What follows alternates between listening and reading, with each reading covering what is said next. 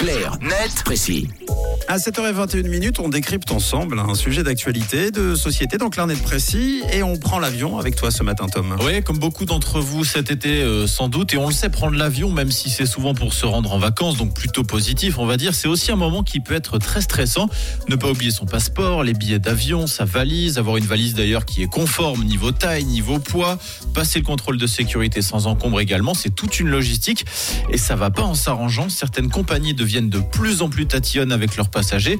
C'est le cas de la compagnie coréenne Korean Airlines qui exige quelque chose de nouveau à ses voyageurs. Matt et Camille, est-ce que vous avez une idée? Hmm, bah, tu dois mettre le masque.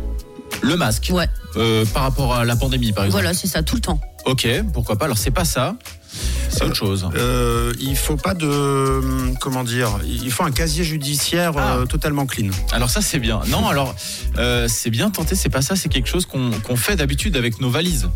Euh, avec nos valises, euh, on, doit montrer. euh, On les pèse Ah, très bonne ah, réponse. ah, oh, bravo. Bravo Camille. Dans le cadre d'une enquête du ministère sud-coréen de la Terre, des infrastructures et des transports, les compagnies aériennes du pays doivent en effet peser les passagers avec leur bagage à main à chaque porte d'embarquement. Oh là là, bah moi je sais pas trop si j'aimerais. Hein. C'est quoi le but? Alors effectivement, c'est plutôt surprenant, surtout qu'on n'a pas spécialement euh, l'habitude de le faire, mais la pratique risque de se développer. C'est déjà le cas par exemple sur les vols de la compagnie Air New Zealand. L'annonce avait fait grand bruit au début de l'été. Et alors, le but, dans le cas précis, c'est de calculer le poids moyen des passagers réguliers. Mhm. Dans un premier temps, pour mieux répartir le poids au sein de l'avion, mais aussi et surtout pour réduire la consommation de kérosène.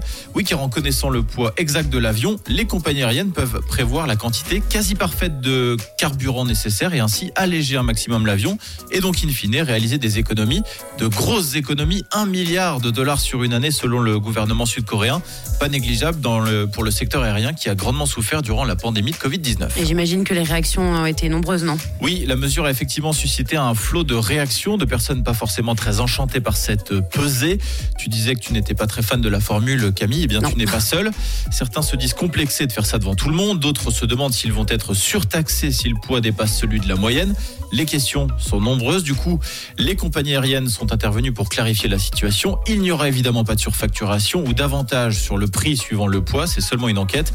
Les données sont d'ailleurs anonymes et pour ceux qui ne voudraient vraiment pas participer à cette enquête, le gouvernement précise que c'est possible et que le passager n'a qu'à en informer finalement le personnel. C'était Clarnet Précis. Merci à notre poids lourd de la rédaction, Tom. Clarnet Précis que vous réécouterez en podcast à partir de 9h sur rouge.ch.